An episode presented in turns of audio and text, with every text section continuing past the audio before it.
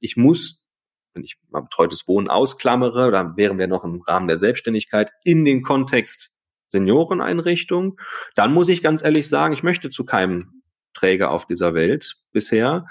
Nicht, weil die nicht fancy sind oder weil die nicht stylisch sind. Das ist ja erstmal gar nicht, worum es geht, sondern meine bodenständigen Bedürfnisse. Ich esse morgens Müsli, ich esse Quark mit frischen Früchten. Das ist allein schon viel zu teuer. Gibt's da überhaupt nicht.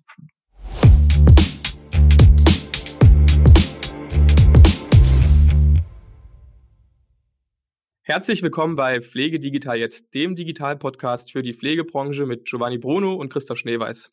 Heute haben wir Marvin Schell zu Gast. Marvin ist stellvertretender Geschäftsleiter bei der Stella Vitalis und wird mit uns heute darüber sprechen, ja, wie er eigentlich dorthin gekommen ist, wo er heute ist und wie sich die Stella Vitalis unter anderem auch durch smarte Digitalisierungsmaßnahmen am Markt abhebt.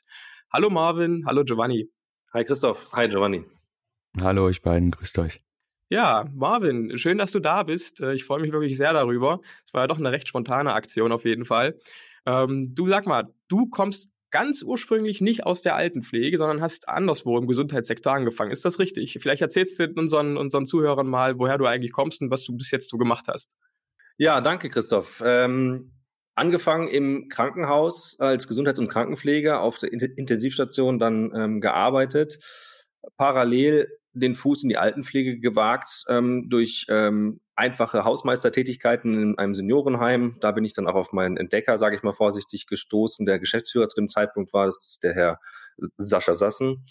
Und ähm, mit dem habe ich dann auch nachher ähm, in der Pflegeberatung meinen Weg dann vom ähm, Krankenhaus in die Altenpflege gefunden und konnte dann ähm, über die Pflegeprozesskoordination so ein bisschen Fuß fassen und mich entwickeln. Und ähm, über ja, die Netzwerkarbeit an sich äh, dann auch den Weg an die Uni finden, an der Kato in Köln, dann äh, entsprechend Pflegemanagement studiert im Bachelor und Master. Und mich dann selber halt auch so ein bisschen ähm, der ähm, Herausforderung gestellt, ähm, meinem Geschmack quasi zu folgen, Personalgewinnung und Bindung ähm, ist quasi nicht das Mittel der Wahl, sondern eigentlich die Organisationsentwicklung Unternehmen ähm, vorzunehmen, eben auf der Ebene der unternehmenskulturellen Entwicklung, wo eben halt die Persönlichkeit und die Personalentwicklung halt im Vordergrund steht und gleichzeitig halt auch Systemtheorie ist so ein bisschen mein Steckenpferd, dann halt auch das Organisationelle ähm, in Angriff zu nehmen, um halt einfach ähm, ein wenig ähm, in die Situation zu kommen, meinem, meinem Weg quasi auch einen gewissen Ausdruck zu verleihen, ähm, wo man sagt, warum geht man zur Uni? Ich hatte Kommilitonen, die ähm, haben da gesessen, damit sie keinen Schichtdienst mehr machen müssen als Pflegekraft und es gibt halt auch eben halt die, die vielleicht durch die Uni so angeregt werden, ähm, dass irgendwas passiert. Ich habe auch erst nach vier Jahren dann letztendlich den Gesamtkontext verstanden, warum ich studiert habe und wo es hingehen soll. Okay, sehr interessant.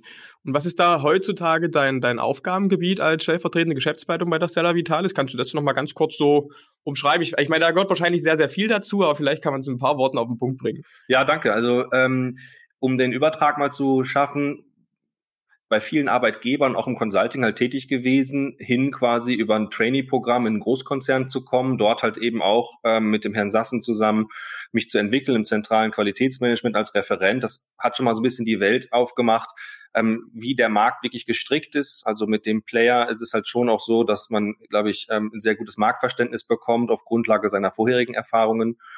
Und ähm, als ich dann von Stella Vitalis halt quasi auch entdeckt worden bin und auch ähm, zugesagt habe, Stella Vitalis und Casamir, so heißt ja letztendlich der beide, die beiden Marken als äh, Konzern von uns mit äh, 25 Standorten, stationär und ambulant, ähm, hat der Weg erstmal begonnen, dass eine Restrukturierung halt eben des Unternehmens stattfinden muss. In meiner Position damals verantwortlich halt eben für ähm, Qualitätsentwicklung.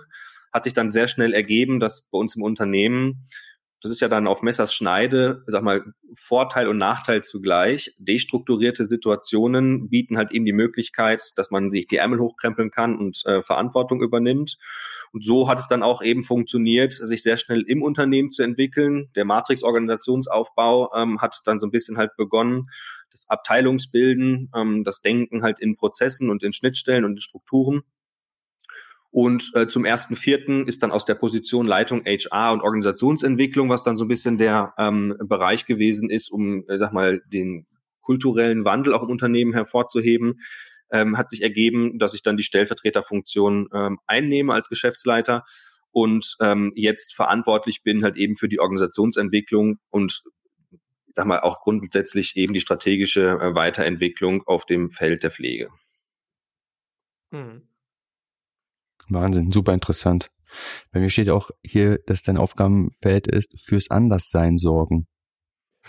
Ja, also wenn wir jetzt ein bisschen ans Eingemachte gehen, ich habe mir jetzt gerade ja sehr ähm, äh, einmal so drumherum quasi dargestellt, dass wir so ein bisschen mhm. auf dem Profil her verstehen, warum wir gleich vielleicht in verschiedene Sphären abdriften. Ähm, was mir natürlich sehr wichtig ist, ist, als wir begonnen haben bei Stella Vitalis und Casamia, da stand halt im Vordergrund, eben weil auch eben Destrukturierung halt heißt, dass es strukturiert werden muss, zu sagen, wir können das jetzt nach Schema F machen. Das machen wir schon seit 20 mhm. Jahren in Deutschland oder seit 30 Jahren und ähm, was auch eben dem nicht äh, pflegeaffinen Menschen halt klar ist, dass irgendwas mit Pflege nicht stimmt.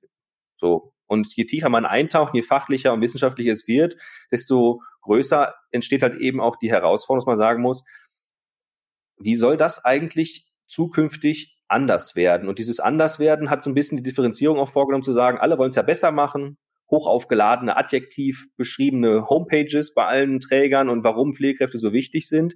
Aber das Spürbare letztendlich, das war auch so ein Teil der Masterarbeit zu sagen, wie kann ich eigentlich überhaupt dafür Sorge tragen, dass Menschen, die einen Beruf intrinsischer Motivation entsprechen, ich möchte gerne etwas tun, helfen, Passion, wie kann man eigentlich da wieder für Ordnung sorgen? Und ähm, ganz wichtig ist einfach auch, ähm, dass wir hier verstehen müssen, wir sind ein privater Träger und wir kochen mit dem gleichen Wasser. Aber wir haben halt schon gecheckt, dass das nicht das sein kann, was wir die nächsten 20, 30 Jahre tun können. Deswegen machen wir es anders. Wir hinterfragen, wir lassen Fehler zu, wir setzen Menschen in Führungspositionen, wo man sagt, nee, das geht nicht, die haben noch gar keine Erfahrung, aber wir wollen junge Menschen haben.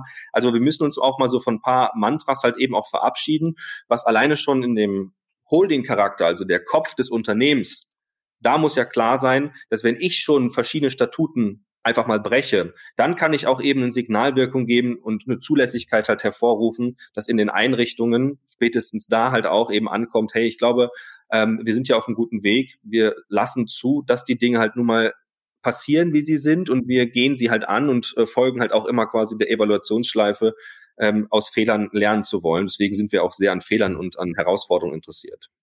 Hm, das ist, das ist quasi anders sein von innen heraus. Ne? Das, was eben viele Unternehmen noch nicht so ganz äh, umgesetzt haben, nämlich erst auch innen drin anzupacken, statt immer nur von außen schöne Websites oder gute Kampagnen zu fahren, aber innen drin fault es ja trotzdem an der einen oder anderen Stelle und äh, ich finde diesen Ansatz wirklich sehr, sehr gut. Ihr lasst doch bestimmt auch sehr, sehr viele Mitarbeiter zu Wort kommen, dass ihr mal zuhört, dass ihr wahrscheinlich auch äh, sehr, sehr stark im Austausch seid, um auch am Mitarbeitenden selbst zu entwickeln.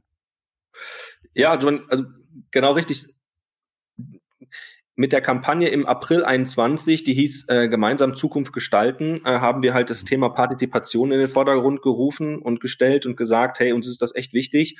Ähm, das, was vorher erlebt worden ist, vielleicht so ein bisschen so Drop-Down-Mentalität, ähm, da sind wir von weg. Mein Geschäftsführer ist äh, 32, ich bin 34. Wir bilden halt quasi die Führung eines 2500 Mitarbeiter großen Unternehmens ähm, und haben in unseren Führungspositionen mit vielen Gesamtleitungsfunktionen halt einfach auch junge Menschen einfach in Verantwortung genommen, die gesagt haben einfach, dass sie Bock haben, dass sie Bock haben, eine Vision nachzueifern, äh, wo, wo klar ist, hey, hier wird mitgeredet, hier wird mitbestimmt und wir müssen es anders machen, weil das, was wir jetzt erlebt haben, hat ja auf jeden Fall nicht funktioniert. Es gibt also gar keine andere Möglichkeit mehr, als eben gemeinsam stark zu sein. Das hört sich jetzt eben alles immer auch sehr floskelhaft an, aber es ist tatsächlich in der Umsetzung brutal schwer, weil das ähm, natürlich auch eben schon verheizte Begriffe sind und auch eben ein Verhalten ist, was erstmal so grundsätzlich natürlich auch ähm, authentisch ähm, gelebt werden muss. Und dem Ganzen möchten wir ja mit dem, was wir halt tun, auch Ausdruck verleihen. Deswegen bewegen wir uns in Sphären und mit ähm, Unternehmen, in Kooperationsbeziehungen so,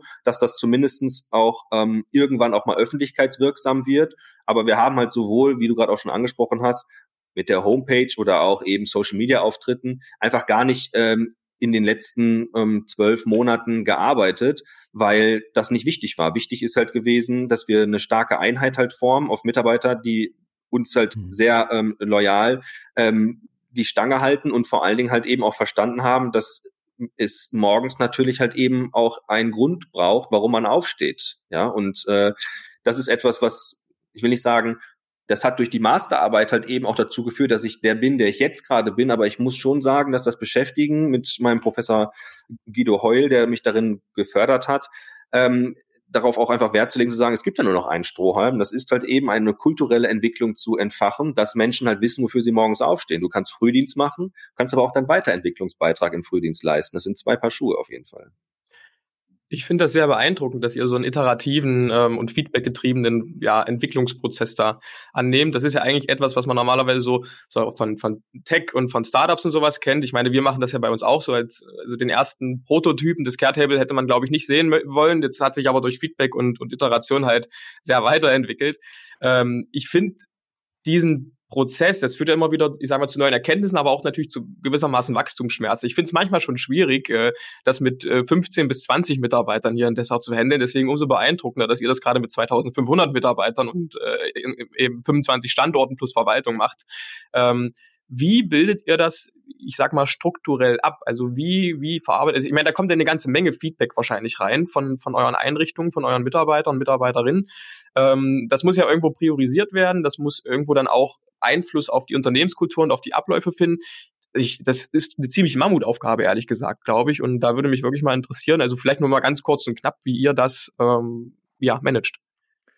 Ja, ähm, total brutal auf jeden Fall. Deswegen, ob jetzt 15 Mitarbeiter oder auch einfach mehr, ähm, die Herausforderung ist, glaube ich, auch immer die gleiche, weil es gar nicht um die Masse der Menschen geht, sondern halt eben um diesen, wie du gerade schon beschrieben hast, wie mache ich das denn? Ich habe einmal, einmal die Thematik, ich muss auf Sicht fahren, ich muss jetzt schnell reagieren. Das heißt, wir genießen auf jeden Fall bei dieser strukturellen Entwicklung kurze Entscheidungswege mit einer schnellen Entscheidungsgarantie. Das ist schon mal einmal schon mal sehr wichtig, sofort halt einfach zu reagieren, zu sagen, wir machen das jetzt so. Und nicht daran aufzuhalten, dass es vielleicht noch 15 Komplikationen gibt an verschiedenen Stellen. Selbstverständlich kann das nur von, sag mal, ähm, Verantwortungsbereich zu Verantwortungsbereich auch weitergegeben werden. Also eine phlegmatische Entscheidung ist es nicht, aber zumindestens halt eben keine Furcht davor zu haben, oh, es könnte was passieren, das lähmt ja schon. Das heißt, das ist ein wichtiger Bestandteil. Klar ist halt auch, dass wir einen langfristigen Plan haben zu unserem Aufbau, wie das Unternehmen sich entwickeln soll. Casamir ist die Marke, die halt eben auch weiter expandiert. Stella Vital ist die Marke, die abgeschlossen ist. Das heißt, wir haben auch zwei Cases die man halt unterschiedlich bewerten muss. Der eine ist halt eben der, wo halt eben ähm, ein Aufbau nochmal ähm, so iterativ, wie du es gerade beschrieben hast, durchgestylt werden muss. Der andere Case ist quasi der Fall, wo man sagen muss, wir haben hier eine brutal gute Substanz, Partizipation und gleichzeitig halt auch in sich eine Qualität einfach auch zu halten. Und jetzt kommt es natürlich, dass an der Stelle sehr wichtig ist, wir brauchen die digitale Unterstützung, um überhaupt diese Verwaltung vorzunehmen, ob ich jetzt also 15 Mitarbeiter habe, die brutal viel ähm, Content produzieren, der gesteuert werden muss, man sagt von wem, was macht denn jetzt der Mitarbeiter 4 oder Mitarbeiter 8 oder so etwas, ähm, die Zugriffsmöglichkeiten werden natürlich bis in die Einrichtungsspitzen dann halt immer schwieriger. Aber die Steuerung über ein digitales Konstrukt, wir bedienen uns einer Projektplanung, die hat halt eben ähm, eingekehrt, was ich sag mal, für das äh, Steinzeitniveau Pflege auf jeden Fall schon mal der erste Punkt ist zu sagen, die Organisation hat eine systematische Arbeitsweise, wir nennen das bei uns Projektverständnis, dass alle, die sich in den Gesamtleitungsfunktionen begegnen, mit dem gleichen Mindset miteinander arbeiten und arbeiten sollen, je nachdem, wie halt eben auch die unterschiedlichen Qualifikationsniveaus sind. Das wäre schon mal so, sag mal, die, der, der Rahmen für das, was du gerade angerissen hast. Mhm. Und da hattest du ja auch im Vorgespräch, das hatte mich auch sehr, sehr verwundert tatsächlich, weil es ja auch eher, ich nenne es mal pflegeuntypisch ist. Ähm, ihr nutzt äh, für das Projektmanagement tatsächlich auch ziemlich moderne Software, in dem Sinne sogar Asana, richtig? Ja, genau, genau. Und ähm, das hat halt eben dazu geführt, dass wir ähm, es geschafft haben, etwas zu tun, was vielleicht auch eher untypisch ist, weil wir auch ganz normal wie jeder andere Pflegekonzern halt auch, und sonst wüssten wir ja aus den Zeitschriften, dass es halt irgendwelche Phönixe am, am, am Himmel gibt, ähm, äh, dass es da irgendwie anders läuft, ist halt so, dass wir das gleiche Wasser benutzen. Wir haben die gleichen Herausforderungen. Wir sind mitten in Deutschland und wir haben halt Excel und PowerPoint, wie auch in Großkonzernen, als äh, brutales äh, Konstrukt, um zu sagen, wir brauchen jetzt, wir müssen sichtbar machen, wir brauchen KPIs und wie sie alle immer erzählen. Dann gibt es schon mal die einen, die haben eine QM-Software, um ein bisschen halt äh, lenken, leiten, eins, zwei, drei zu machen. Aber unterm Strich setzt sich halt keiner mit auseinander zu sagen, was passiert eigentlich in der Abteilung. Hm. Und dieses Asana oder Trello oder wie sie auch alle entsprechend heißen als Projektentwicklungs- oder Projektmanagement-Software ist zweitrangig, weil vorrangig ist ja klar von wegen, wie denken wir denn? Also, dass das eine Struktur gibt mit Unteraufgaben, ich kann was dranhängen, ich kann damit halt leben, ich kann ähm, dem Giovanni eine Aufgabe zuspielen und so. Das kann ich aber nur machen, wenn ich vorher das war das letzte Jahr, einen Aufbau vorgenommen habe, wo man sagt von wegen, deswegen kommst du zur Arbeit, Mitarbeiter. Das erkläre ich dir jetzt entsprechend. So sieht deine Abteilung halt aus. Aber was da passiert, deswegen habe ich dich ja eingestellt, erklär du mir das doch einfach. Hier ist der Plan, da ist das Bild, so ist die Vision und hier sind die Mittel und so möchten wir miteinander arbeiten. Und die einzige Aufgabe, wenn man sagt, das redet ja so viel, was ist eigentlich seine Aufgabe? Meine Aufgabe ist es, anderen Menschen auf der nächsten Ebene oder andersrum zu sagen, in einem äh, Führungsstil, ähm, der heißt komplementärer Führungsstil, ähm, wo man sagen muss, meine einzige Aufgabe ist, die nächste Ebene einfach besser zu machen. Und das soll eben genauso runterbrechen, dass halt die Gesamtleitungsfunktion mit den Mitarbeitern spricht, die Mitarbeiter die Dienstleistung gegenüber der operativen ausrollten, der operativen sollte das gleiche Verständnis halt vorherrschen, sagen, ich kümmere mich darum, dass die nächste Ebene besser wird und immer so weiter. Und das ist ein langer Weg, wie du auch gerade beschrieben hast, Christoph, dass das halt eine Mammutaufgabe ist. Und deswegen haben wir auch eine Vision, sonst wäre es ja auch langweilig, morgens aufzustehen. Das hört sich super spannend an. Also ich denke mal, Prozesse zu entwickeln und sich da auch wirklich äh, äh, Abläufe auch äh, vorzuüberlegen. Standardisierungen sind natürlich sehr wichtig. Wir nutzen auch Asana. Ich bin ja ein großer Fan von. Mhm. Ähm, Gibt es bei euch, ähm, also wie lange findet dieser Prozess schon statt, quasi dieses äh, Durchdenken der Prozesse bis hin zur Nutzung von Asana? Das wäre so die erste Frage. Und die zweite Frage ist, habt ihr ähm, geschaut oder bisher messen können, ob es auch einen Vorher-Nachher-Effekt gibt, der sich schon quantitativ messen lässt? Ja, das ist spannend, äh, die Frage. Also das ähm, der Start im Aufbau der Matrix-Organisation hat halt eben mit meinem Einstieg halt auch eben begonnen. Das ist Dezember 2020 gewesen, Übergang auf das Jahr 2021 zu sagen, alles klar, so können wir es auf gar keinen Fall machen. Wir müssen jetzt hier was tun. Wir machen es am besten nicht besser, weil das ist immer schwierig. Wir machen es einfach anders wie ich schon äh, illustriert habe. Und in dem Aufbau war halt eben sehr viel Kontakt in direkter Führung ohne ein, äh, ein softwaregestützte Möglichkeit. Das heißt also, das Projektverständnis hat sich halt ergeben in der Haltungsfrage. Und auf dem Weg dieser Haltungsfrage konnte ein Kompetenzbereich entwickelt werden. Man sagt, in welchen Abteilungen ist schon welche Arbeit möglich? Und wir haben halt eben auch sehr viele Beförderungen vornehmen können, weil einfach sehr viele Juwelen, ähm, sag mal, nicht geschliffen und poliert äh, im Getriebe waren, ähm, die wir dann befördern konnten, wo man sagte, das Unternehmen hat total viele potenzielle ähm, Führungskräfte einfach, sag mal, irgendwo gehabt. Äh, das haben wir alles identifizieren können. Und dann war halt klar mit dem Aufbau ähm, der Positionsentwicklung, weil die Ergebnisse einfach auch dazu geführt haben, dass jeder sich weiterentwickeln konnte. Ich durfte mich ja auch weiterentwickeln. War halt klar, wir brauchen ja eine gestützte Variante, die sowohl halt Dashboard-Funktion hat, die sowohl halt eben Auswertung möglich macht, als auch eben das Ganze ein wenig verbindlicher macht. Wir sind an den Punkt gekommen, dass das Projektverständnis halt anfing, Herausforderungen zu stellen, dass es nicht verbindlich wurde. Man sagt von wegen, wir machen das und so, aber eigentlich musste man mal sagen, wenn der Christoph mir jetzt Quatsch erzählt, kann ich das nicht nachvollziehen. Das heißt, in den Evaluationsschleifen ist dann entstanden, dass man sagt, wann sind wir an dem Punkt angekommen, dass ein Projektverständnis vorherrscht und wann sollten wir das quasi sichtbar machen. Und so hat es dann dazu geführt, dass wir im August ungefähr letzten Jahres ähm, mit Asana begonnen haben und sind dann halt sehr schnell in die Geschwindigkeit gekommen, weil wir halt ich will nicht sagen, ein durchwachsenes Publikum im, im, im Altersschnitt haben, weil ähm, nicht der Ältere oder der Jüngere besser in der in der Technik ist, sondern wir haben halt geschafft, dass halt eben Erfahrung und sag mal junge Wilde sich halt so mischen, dass das Projektverständnis halt eine Dynamik angenommen hat, weswegen es auch eine klare Abteilung gibt, angeführt halt auch eben von meiner Projektmanagerin, ähm, dass das Projektmanagement wirklich als als Abteilung gesehen wird, eine Software zu nutzen, die für äh, eine Ressource des gesamten Unternehmens halt eine Transparenz herstellt. So ist letztendlich mhm. eigentlich da der Kreislauf. Super spannend. Von 2500, wie viele nutzen Asana? So, wenn, wenn man, wenn man Achso, ja, da müssen wir natürlich differenzieren. Wir sind bei Asana mit 2500 Mitarbeitern. Da ist eingeschlossen halt quasi ähm, natürlich in den 2500 Mitarbeitern jeder Einrichtungskontext. Wovon ich gerade rede, ist natürlich deutlich hervorzustellen, ist halt eben von der Holding und da sind wir bei 30 Leuten. Mhm. Und ja sag mal, Pflegekräfte, ohne das ähm, an der Stelle halt mal in einen verwässernden Kontext zu packen. Jede Pflegekraft ist angewiesen, sich bloß weiterzuentwickeln, auf jeden Fall, weil wir sie halt brauchen mit der Erfahrung auch eben im Age-Management. Aber wichtig ist halt, Asana birgt ja halt auch die Gefahr, dass man sagt, während du denkst, musst du auch schreiben. Und da sitzt schon wieder halt quasi die Herausforderung, weswegen wir halt auf der einen Seite eine Ressource schaffen, verschiedene Projekte auch durch Projektmanager führen zu lassen, dass halt Gesamtleitungsfunktionen eine Entlastung erfahren, dass die halt denken und als Project Owner vielleicht eher eine Projektgruppe aus mehreren Arbeits, ähm, Abteilungen quasi zu führen, als dass sie dann gleichzeitig das Ganze noch schreibt, weil auch da, wir sind am Anfang und wir reiben uns daran und wir erfreuen uns daran, wie ich schon sagte, Fehler zu machen, aber auch die Herausforderung ist, Asana will ja auch bedient werden, es muss gepflegt werden.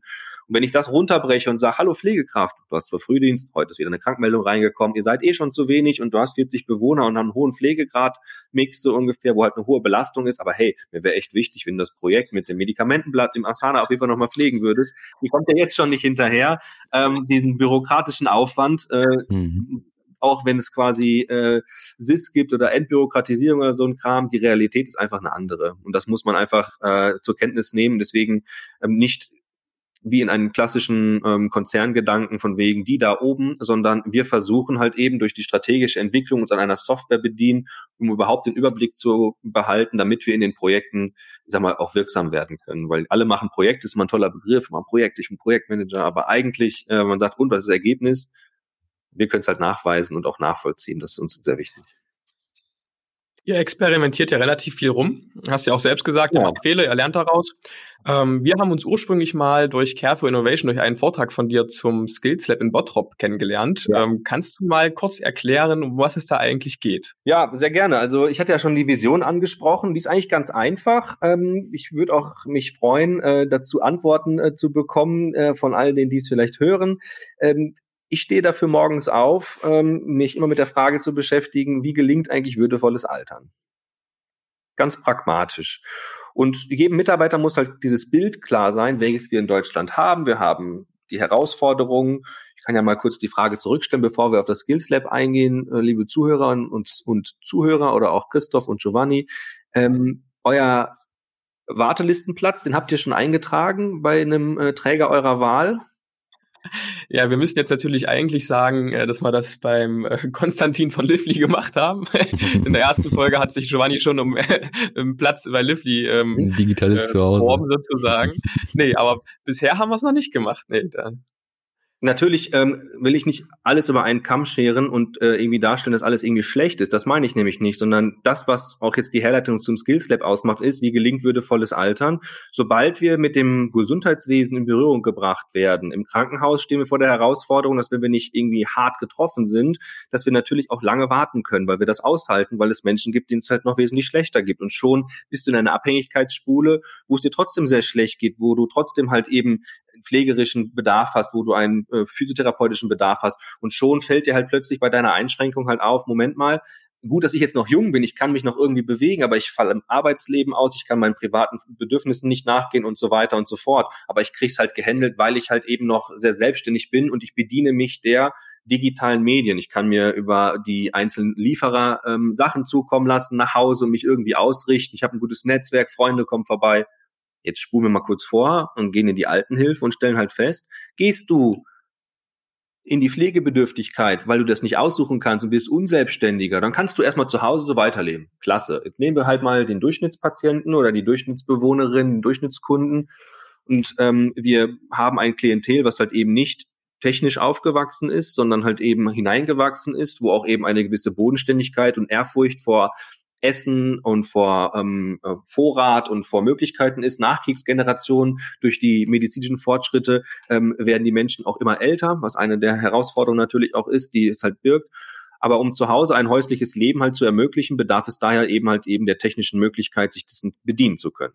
Erster Fall.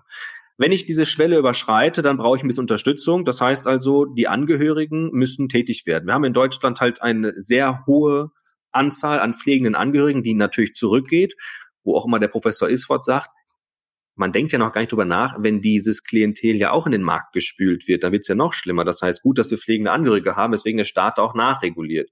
Und an dem Punkt, wo klar wird, dass die Abhängigkeit nicht ist, ich bringe Mutter oder Oma Kartoffelsalat vorbei, damit die heute was zu essen hat. Wenn dieser Punkt überschritten wird, hinzu, die muss zur Toilette, die muss mobilisiert werden, die braucht Orientierung, weil sie vielleicht auch eben kognitiv einbüßt aufgrund dementieller Entwicklung oder Senilität.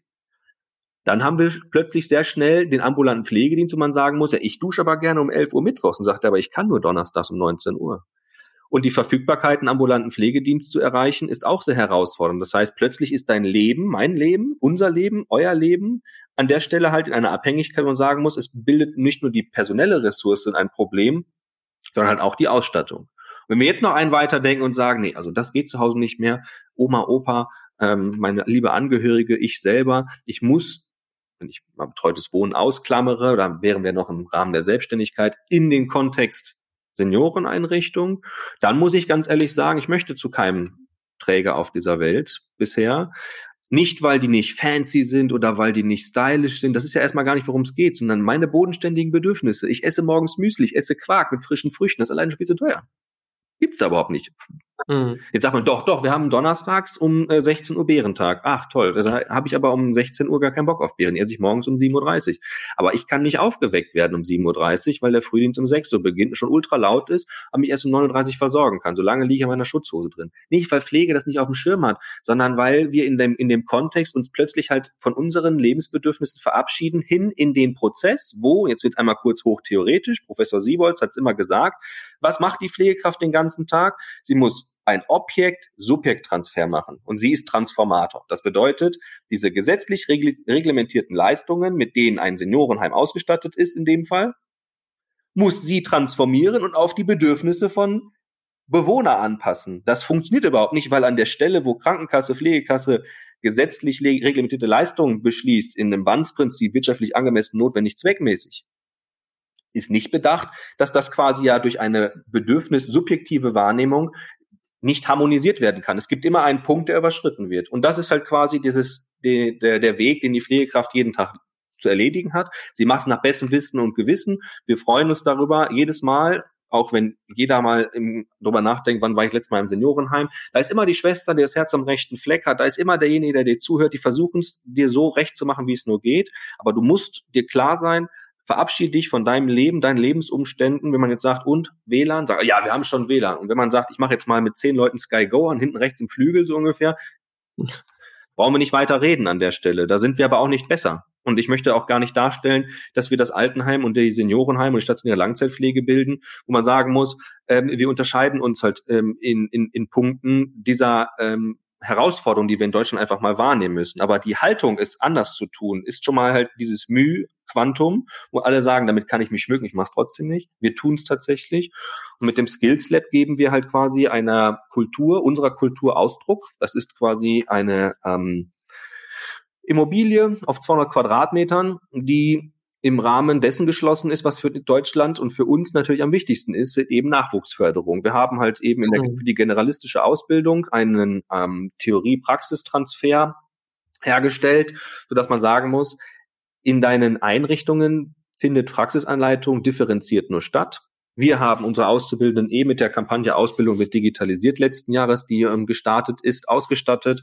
Jeder Auszubildende mit einem iPad ausgestattet ist. Ähm, wir haben eine Software von Quesap, die ähm, den Leitsordner verschwinden lässt und auch eben die Papierflut halt reduziert, sodass ein Auszubildender halt kommunikativ und gesteuert äh, seine Ausbildung wahrnehmen kann. Jetzt braucht er auch noch eine Fläche, auf der er quasi erleben darf, wie eigentlich gegenwärtig Technik schon in der Pflege vorherrscht und wie darin aber bodenständige Tätigkeit, nämlich die der Pflege, Teilwäsche, Ganzwäsche, am Waschbecken, von der Toilette ins Bett, mobilisieren, die Dinge, die ein Mensch immer brauchen wird, egal wie fancy und digitalisiert es wird, das ist etwas, was die Menschen haben wollen. Die wollen Ruhe schlafen können, die wollen vernünftig essen und trinken können und die wollen für ihr Grundbedürfnis Sorge haben klare Abbildung. Das ist der Theorie-Praxistransfer, den eine Auszubildende auf diesem Skills Lab erfahren wird. Jetzt kommt die Steigerung.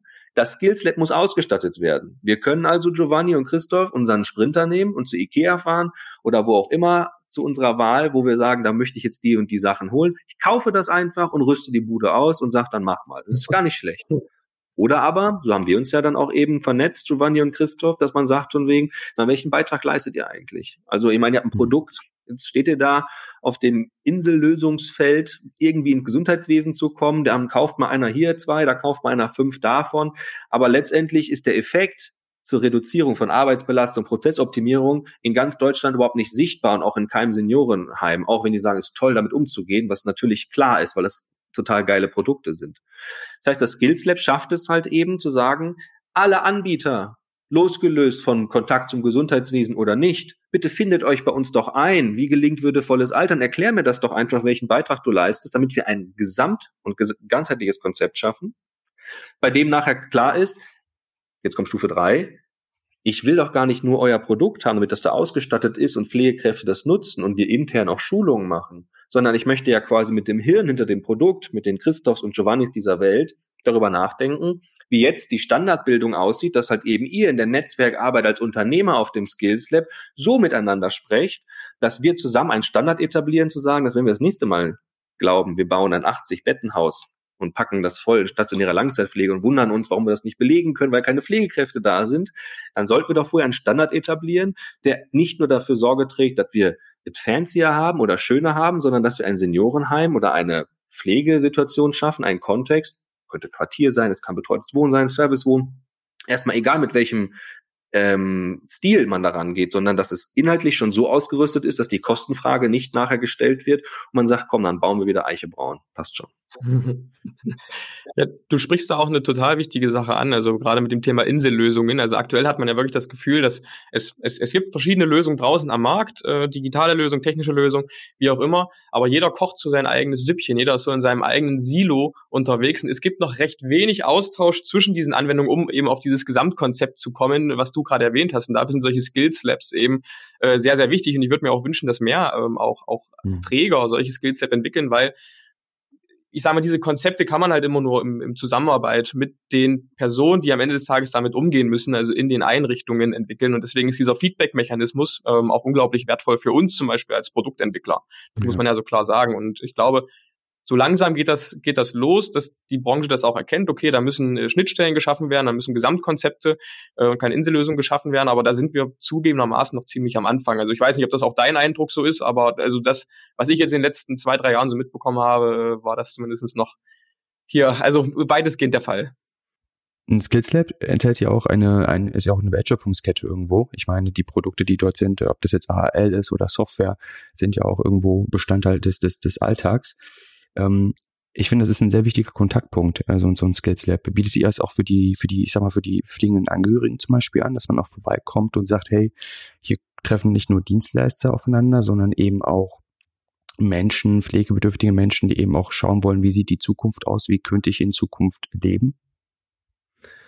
Ähm, das ist einer der Vorzüge. Die, dieses Skills Lab ist wie soll ich erstmal sagen, also mal kurz einmal zum, zum, zum Verständnis. So, ich bin ja gar nicht dafür eingestellt, ein Skills Lab zu erzeugen, sondern das ist quasi eine der Meilensteine, dass wir überhaupt schon mal eine Fläche haben, die wir anmieten und bezahlen und auch ausstatten, wo es nicht darum geht, dass wir die Unternehmen idealistisch berühren, das tun wir ja sowieso, aber wir kommen auch dafür auf, dass wir natürlich für eine Versorgung irgendwie treiben. Wir fördern also das Unternehmertum an der Stelle und bieten den Unternehmen die Möglichkeit, in Kontakt zu treten. Das heißt, Wertschöpfung und die Prozesse sollen miteinander halt agieren. Es sollen alle Unternehmen, die ihren Weg in das Skills Lab finden, auch dort bitte andere Träger, deren Kunden losgelöst von uns einladen, bitte auf unsere Fläche, zeigt denen die Atmosphäre. So sieht Seniorenheim aus. So sieht das Schwesternzimmer der Zukunft aus und der Gegenwart. So sieht das Pflegezimmer der Zukunft Gegenwart aus.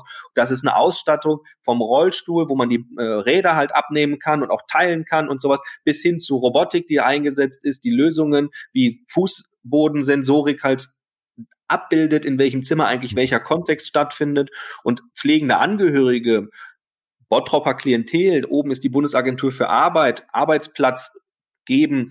Also dieses synergetische Feld, wie du es gerade nur so angeschubst hast, so ungefähr, würde den Podcast sprengen, zu sagen, was wir mit der Skills Lab Situation halt eben machen. Weil nicht jedes Mal muss ich da sein, es muss auch nicht jeder Mitarbeiter von uns da sein, wenn äh, der Christoph ähm, einen der großen Träger hat und das Caretable mal in Action zeigen möchte. Und sollen die sich doch gerne da hinsetzen. Da erfreuen wir uns dran, weil wir dort eine Sache machen, Giovanni und Christoph ist mir sehr wichtig, konkurrenzloses Denken. Eben damit wir überhaupt in die Situation kommen, dass halt Menschen sagen, ich kann zum Pflegeberatungsbüro gehen, aber irgendwie diese Scheibe, da steht drauf draußen, nach draußen hin, wer pflegt dich denn eigentlich? Komm ins Skills Lab. Und dann kommen sie, kommst du rein und dann du bekommst einen Kaffee, weil Nespresso halt quasi sagt, hey, wir möchten auch unseren Beitrag leisten und irgendwie mhm. aktiv sein in diesem Netzwerk. Oder wie auch immer halt eben ähm, Wasser, Kaffee, Genuss, alles, was du halt benötigst, um dich dort auch gut hinsetzen zu können. Es gibt schöne Snuselstühle, es gibt Raum- und Bürokonzepte. Das heißt, an alles, was ihr denkt, selbst die Farbe und der Boden sind alles halt Gegebenheiten, die ihr in einem Seniorenheim Einklang finden oder in einem pflegerischen Kontext. Und selbstverständlich muss der Kontakt zur, zur Basis, sage ich mal vorsichtig, also sowohl für unsere Mitarbeiter, Produktschulung, Inhaltsschulung, Weiterentwicklung, als auch eben für Interessenten aller Art. Dazu gehören selbstverständlich halt auch pflegende Angehörige, wo man sagen muss, hier kannst du dich beraten lassen. Was das für Auswirkungen hat auf Zuweisermanagement, ist natürlich halt eben dann äh, ungeachtet äh, der Situation. Aber ich möchte gerne hervorheben, dass wir da keinen Wert drauf legen. Nicht, weil wir ähm, äh, Zuweiser-Marketing nicht nötig haben, sondern weil halt eben die Situation so ist, dass die Wartelisten bis oben hin voll sind. Wir möchten uns gerne davon distanzieren, halt ausgewählt zu werden als Heim, wo ich rein muss, mhm. sondern hin zu einem ähm, pflegerischen Kontext, in dem ich mein äh, Zuhause finde. Das ist eine andere Haltung, mit der wir vielleicht auch eben an der Standortentwicklung pro Standort in den einzelnen Städten dann auch äh, ins Gespräch kommen. Hm. Eine bewusste Entscheidung für euch, ja. Was sind denn neben dem Skills Lab eigentlich noch andere ja, Digitalisierungsthemen, die euch gerade so umtreiben? Ich könnte vermuten, äh, der WLAN-Ausbau, wie auch wahrscheinlich überall anders ist, ist ein großes Thema gerade. Äh, gibt es, also, also wie, wie seid ihr da aufgestellt und gibt es noch andere Themen? Also ähm, ist ja eben auch immer das, wo alle dann eben auch drüber lachen. Das ist das Gleiche, als wenn man sagt, und wie, geht's deiner Oma im, im Seniorenheim? Ja, das Essen schmeckt ganz gut. Das ist so wie mit dem WLAN halt entsprechend. Das ist halt etwas, worauf man sich jetzt irgendwie verständigt hat, dass das halt etwas ist, was äh, ja so krankt. Und das Peinliche ist halt eben, wenn ich mich wirklich, und ich muss ganz ehrlich mal hier meine Emotionen auch mit reinbringen, ich habe echt Angst davor, nicht das zu erhalten, was mein Leben halt ausmacht. Das ist nicht WLAN, aber es ist halt Unkompliziertheit so. Es ist halt Komplexitätsreduktion in verschiedenen Sachen. Wenn ich mir vorstelle, ich bin morgen angewiesen halt eben auf das Gesundheitswesen, dann kann ich leider keinen Beitrag mehr leisten. Aber ich habe auch echt davor wirklich äh, eine große Sorge. Und ich glaube, so geht's den Menschen halt auch, weil die mit einer großen Not eben an die Sache herangehen. Weswegen halt Digitalisierung an sich noch sehr weit weg ist von dem Kontext, den wir in Senioreneinrichtungen haben, weil wir ja noch nicht mal meines Erachtens nach über das Level kommen, eine Konformität herzustellen. Also dass Einrichtungen konform sind mit gesetzlichen Anforderungen, die größer sind als die an ein Atomkraftwerk gestellten. Ähm, das ist etwas, das kriegen viele Senioreneinrichtungen auch hin. Das Prüfgebaren aber ist letztendlich auch noch gar nicht so weit, dass man das wirklich auch darstellen kann, wie es letztendlich ist. Deswegen zählt eigentlich, dass es gesellschaftlich legitimiert ist, dass das so gut ist, wie es ist. Aber wenn wir da ganz kritisch herangehen, ist die Steigerung von WLAN, was ja die fast schon Bodenständigkeit eigentlich für einen Versorgungskontext herstellen soll. Die Weiterentwicklung halt, dass ähm, die ganzen Abläufe, die Arbeit verlangen, reduziert sind. Also die Pflegedokumentation von, für Pflegekräfte ist immer noch so aufgebaut, dass sie brutal viel schreiben müssen. Ob es jetzt eben früher Pflegeplan und jetzt SIS ist. Es ist eine EDV-gestützte Situation. Es gibt immer noch genug Betriebe, die noch keine EDV-gestützte Situation haben. Aber das hat ja schon für die große Herausforderung gesorgt, dass halt klar ist, ich lerne nicht ein, mit einem Programm umzugehen, um mein Wissen anzuwenden. Die gibt es auch, die Menschen. Es gibt aber auch eher halt eben in den Kontextsituationen, ist ich ein Programm nutze, wo ich einfach abklicke, was ich getan habe. Da bin ich schon wieder in einer anderen Welt. Das heißt, der Digitalisierungspunkt an der Sache ist halt eben der Umgang mit einem Arbeitsplatz, einer Dokumentationssoftware, die schnell überholt werden muss hin zu Spracheingabe, zu Tablet-Funktion, zur, zur, zur, zur passgenauen, wie kann ich jetzt quasi ein Pflegebedarf, ich komme in ein Zimmer herein, die technische Entwicklung gibt es ja schon und ich muss mich nicht um die Doku kümmern, weil wenn ich rede, dann nimmt die Doku schon auf, was ich getan habe oder es ist klar, welche Leistung ich durchgeführt habe, weil ich sie halt eben abtatsche. Das gleiche ist, wenn man mal einfach mal was Einfacheres nimmt, in Anführungsstrichen, das Thema Reinigung. Man beschäftigt immer Klientel ähm, und muss die halt mit den tollsten Wischmöppen oder auch nicht äh, durch die Räume gehen lassen. Es gibt Raumplanung, es ist ganz effizient aufgeplant, wie viel Desinfektionsmittel und sowas. Aber eigentlich könnte man schon sagen, über ein intelligentes System mit RFID kann ich ja quasi mich einloggen und weiß, bei Christoph im Zimmer muss ich den Tisch abwischen und schon kann ich weitergehen. Also wir sind weit entfernt von einer guten Pflegeprozesssteuerung. Wir haben halt quasi zum Digitalisierungskontext halt eben den Weg gewählt, unsere Einrichtung im ersten Schritt halt eben brutalst damit zu berühren und einzubringen, Produkte aus dem haben wir Care for Innovation Netzwerk halt sofort zu nutzen, sofort einzubringen, sofort zu bespielen, die in die Situation zu geben, weil eine Sache können wir sofort halt fördern, da bleiben wir bei Bodenständigkeit. Bist du im Kontakt mit einem Element, was ein Kontakt zu einem pflegerischen Kontext, zur sozialen Teilhabe oder wie auch immer herstellt, beginnt deine Funktion als Mitarbeiter sich weiterzuentwickeln, weil du kannst nicht nur das Produkt nehmen und sagen, drück mal drauf, wird rot oder schau mal hier wird gelb oder das passiert so und so, sondern ich hole ja aus und sage Internet, Technik, Tablet, Touch und schon bin ich quasi in einer sozialen Teilhabe und bin mit Menschen in einem Dialog. Das heißt, wir partizipieren halt eben durch alleine nur den Kontakt mit einem Produkt in einem Piloten schon von der Weiterentwicklung, die wir erstmal brauchen, um überhaupt nachher für das ganzheitliche Konzept vorbereitet zu sein. Das ist ja ein langer Weg. Aber ich denke, das äh, ist für den ersten Schritt auf jeden Fall schon mal eine hohe Berührung. Hm. Wahnsinn. Marvin, mir, mir brennt eine Frage auf der Zunge. Thema Onboarding. Wenn ihr neue Mitarbeiter ins Unternehmen holt, ähm, habt ihr da spezielle Onboarding? Habt ihr eine Mitarbeiter-App, Software, Intranet? Gibt es da bestimmte Verfahren, die ihr durchläuft, die ihr anders macht als andere äh, Träger? Das, was eingekehrt ist im HR, ist die Haltungsfrage, wie eigentlich Mitarbeiter, und deswegen sind die beiden Prozesse halt eben von vornherein sofort aufgestellt worden, was einen sehr langen Arbeitsprozess eingenommen hat, ist das On- und Offboarding. Also du kommst mit einem Lächeln und du gehst auch mit einem Lächeln, wenn du dich halt ähm, weiterentwickeln möchtest oder ähm, die Zusammenarbeit halt eben beendet werden muss. Und mit dieser Haltungsfrage haben wir halt eben uns auf dem, ich sag mal, minimal digitalisierten Niveau halt eben bewegt. Das heißt also ganz klassisch, wie das auch eben in anderen Trägerschaften ist. Du kannst halt quasi einen Bewerberzugang halt eben wählen, um deine Werbung einzureichen. Wir aktuell, muss man wirklich sagen, partizipieren tatsächlich halt eben von Initiativbewerbungen. Das wäre auch ein schönes KPI, dass man einfach sagt, ähm, das KPI, was man braucht, ist Initiativbewerbung pro Tag. Nicht im HR, sondern fürs gesamte Unternehmen. Weil dann ist eigentlich klar, wenn ich eine hohe Anzahl an Initiativbewerbungen habe, brauche ich mir eigentlich keine Sorgen machen. Davon sind wir aber noch weit entfernt, aber trotzdem ist halt eben dieses Empfehlen aktuell halt eben eines der wichtigen Medien, weswegen wir gar nicht irgendwie im großen ähm, vorgeschalteten Prozess vor dem Onboarding irgendwie groß andere Wege gehen müssen, weil eben das klassische ähm, Bewegen auf dem Markt noch gängig ist. Die Menschen nutzen mobile Endgeräte und schauen in den Portalen nach. Was wir getan haben, ist, dass du dich halt eben in deiner Stellenausschreibung halt schon angesprochen fühlst, dass Anderssein auf jeden Fall rüberkommt. Das ist uns sehr gut gelungen. Ähm, beim Onboarding beginnt es dann so, dass du in den Kontakt, wir reden jetzt immer in der Differenzierung, ich bin gerade gedanklich Holding-Niveau, ähm, ich bin nicht im Einrichtungskontext, wo nachher die Welt ist, Tablet in der Hand, Foliensatz, sechs Seiten, auf dem quasi die Einrichtungsleitung der Pflegekraft halt eben zeigt, das sind wir, das bin ich, das sind die Aufgaben hier in der Einrichtung, das sind unsere Benefits, hier kannst du dich drauf freuen, ich würde mich freuen, wenn du bei uns anfängst. Das ist der Foliensatz, dann ist es quasi gestützt in der Gesprächskultur, es ist digital untermauert, dazu einen guten Kaffee, dann hat man eine recht gute Atmosphäre. Das ist das Onboarding äh, für die Einrichtung auf dem Niveau, was wir gerade fahren. Was bei uns ist, ist, wir schicken dem Giovanni, der sich für uns interessiert hat, halt eben einen Foliensatz zu, auf dem quasi das Onboarding der ersten 14 Tage halt eben aufgeführt ist, was mit dir passiert.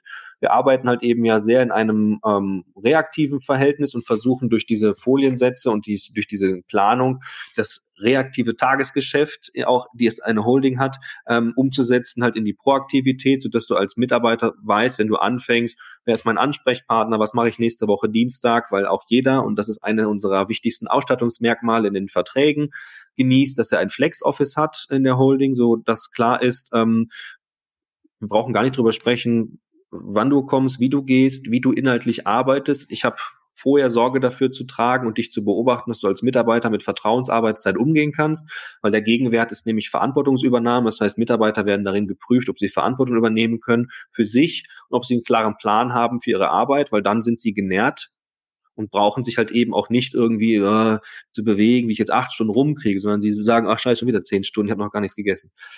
Das ist keine Förderung von Gesundheit an der Stelle, aber wenn wir halt schon mal mit diesem Eifer daran gehen, dann ist für das Onboarding auf jeden Fall das die Wahrnehmung aktuell, ja.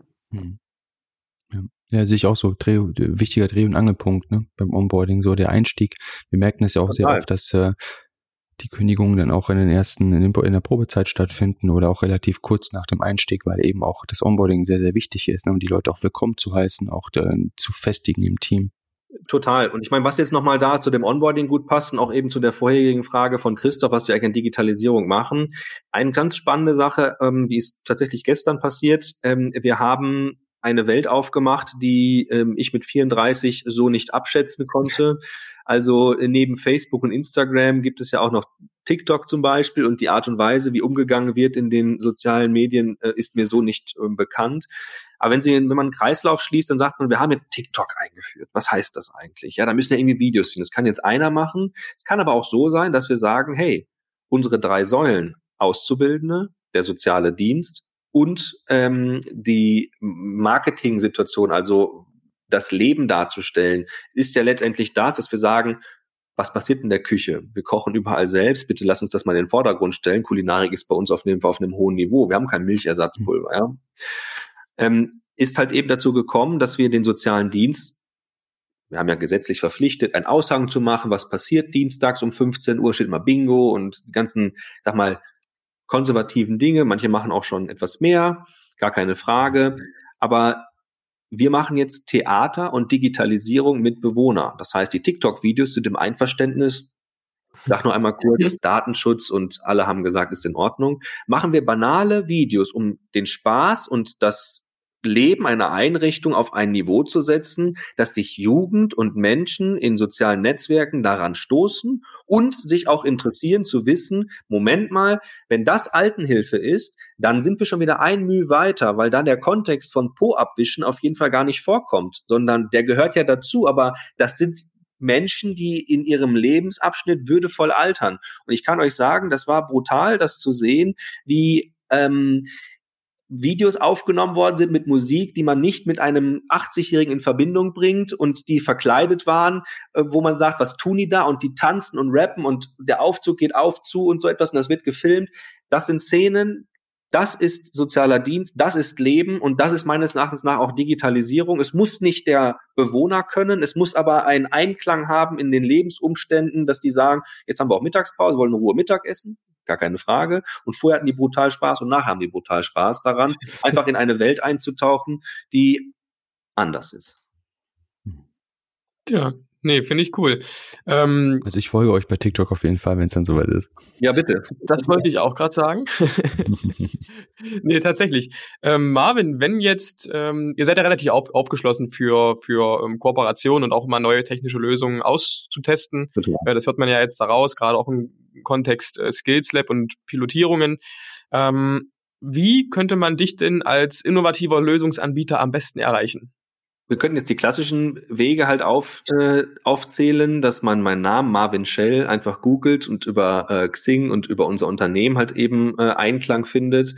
Ähm, mich erreicht man hoffentlich bald eben durch immer mehr Netzwerkarbeit über die einzelnen Partner, mhm. dass einfach auch darüber gesprochen wird, dass es halt Einträger gibt, der ähm, nicht sagt, ah, müssen wir im Einkauf sprechen und ah, wir melden uns, sondern dass man einfach vielleicht einfach mal klar zur Kenntnis nimmt, Meldest du dich bei Stella Vitalis initiativ mit einem kurzen Impuls, meldest du dich, möchtest einen Rückruf haben, du identifizierst eine Person, meldest du dich und du bietest etwas an, dann bist du sofort in der Bubble im Gespräch und wirst halt aufgesogen. Und ähm, ich denke, das wäre der allereinfachste Weg. Äh, zukünftig wird das Skills Lab eine eigene Homepage haben, die dann ähm, angewählt werden kann, wo auch eine Kontaktaufnahme halt eben stattfindet. Und von daher, ähm, wenn es noch einen anderen coolen Weg gibt, dann würde ich mir den gerne sagen lassen. Ähm, aber ansonsten ähm, darf auf jeden Fall vielleicht auch eben gesellschaftlich einkehren. Wir haben es halt eben nicht so schwierig mit äh, Rückmeldungen. Von daher äh, muss man sich einfach nur melden an der Stelle. Ja, würde man sich öfter wünschen. Also da muss ich auch echt nochmal äh, sagen, bei uns war das auch sehr unkompliziert. Also ich glaube, zwischen Intro und äh, ersten Telefonat, wo man dann eigentlich alles dingfest gemacht hat, lagen irgendwie drei Tage oder sowas. Das war äh, wirklich eben ungewohnt offen. Genau, die Unkompliziertheit, das meinte ich zu Eingangs halt auch mit den schnellen Entscheidungswegen und ähm, so dürfen und sollen auch eben unsere Gesamtleitungsfunktionen auftreten, dass wir einfach von denen auch berührt werden, zu sagen, hey, wir haben da jemanden, äh, willst du das mal mit anhören oder ähm, wir haben schon mal beschlossen das.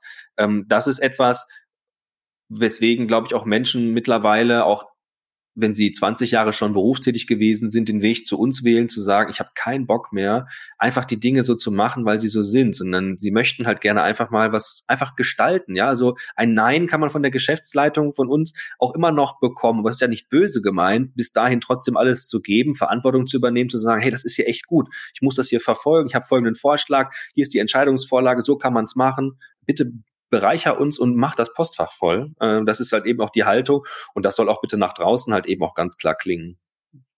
Na, cool.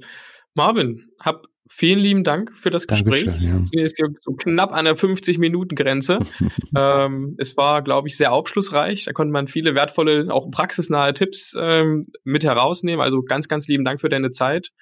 Und ich hoffe, man äh, sieht und hört sich bald wieder. Vielen Dank für die Gelegenheit, Christoph vor allen Dingen und äh, Giovanni für die äh, begleitenden Fragen dazu. Das war äh, sehr nett. Ich freue mich dann äh, im digitalen Kontext auf jeden Fall und auch persönlich mit euch dann äh, die nächsten Schritte zu gehen. Und äh, alles Gute. Vielen lieben Dank.